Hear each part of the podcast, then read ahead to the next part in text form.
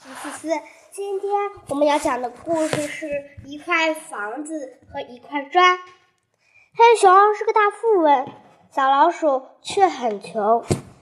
在一个美丽的湖边，有一座漂亮的新别墅。新别墅的门口挂着一块大牌子，上面写着“出售别墅”。富翁黑熊路过了，他说：“哦，这座别墅好漂亮，我好喜欢呀！”贫穷的小老鼠路过也看见了，他说：“啊，这座别墅好漂亮，我好喜欢呀！”有一天，黑熊用他所有的钱买下了这座别墅，可是。小老鼠用它所有的钱，却只能买下一块砖。大富翁问小老鼠：“你买一块砖干什么？”小老鼠说：“造别墅啊！现在我已经有一块砖了，等我以后有了更多的砖，就可以把我的别墅造在你别墅旁边啦。”嗯黑熊大笑起来。哈哈哈！笑死我了！你想造房子，却有一块砖。小老鼠说：“只要好好劳动，砖头就会，砖头就会越来越多的。现在，我先在你的别墅旁搭一个帐篷吧。”小老鼠就在别墅旁边搭了一个帐篷，住了下来。从此以后，小老鼠辛勤的劳动，慢慢的攒钱。小老鼠想，我攒一点钱就去买一块砖，这样砖头就会慢慢多起来了。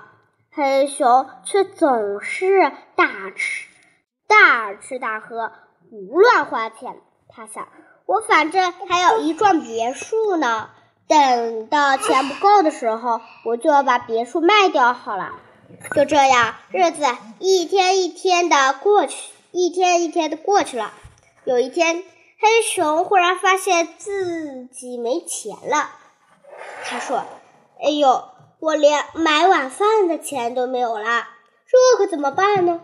黑熊只好来跟小老鼠商量：“小老鼠，借我一点钱吧，我想买晚饭吃。”小老鼠说：“我不借，不过你可以把房子。”里的几块砖卖给我，黑熊很奇怪，说：“砌在墙上的砖头怎么卖给你？”小老鼠说：“没关系，砖还让它留在你的墙壁上，只不过做个记号。”那好吧，黑熊卖了五块砖给小老鼠，小老鼠在外面的墙上画了五个勾，再画了一个小老鼠的头像，表示这五块砖是属于小老鼠的。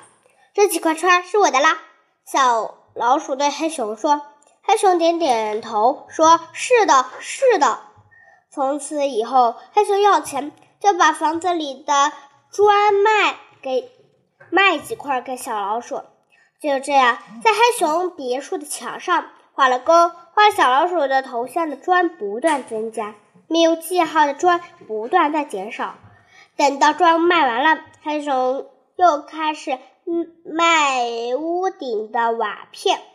终于有一天，黑熊别墅每块砖上面都打了勾，画了小老鼠的头像，就连瓦片上也勾了勾，画了小老鼠的头像。小老鼠对黑熊说：“现在这幢别墅是我的了，你可以搬出去了。”黑熊只好搬了出去。没别墅的黑熊住在哪儿呢？像小老鼠一样。黑熊也在别墅旁搭了一个帐篷，不过这个帐篷有点大，因为黑熊的身体特别大。小老鼠把自己从前卖给的第一块砖送给了黑熊。黑熊啊，好好劳动吧，从这第一块砖开始，你将来也有许多许多的砖，直到最后有一幢别墅，就像我这样。小老鼠说：“黑熊点点头，他觉得小老鼠的话说的话很对。”好啦。今天的故事就讲完了，下期再见，拜拜。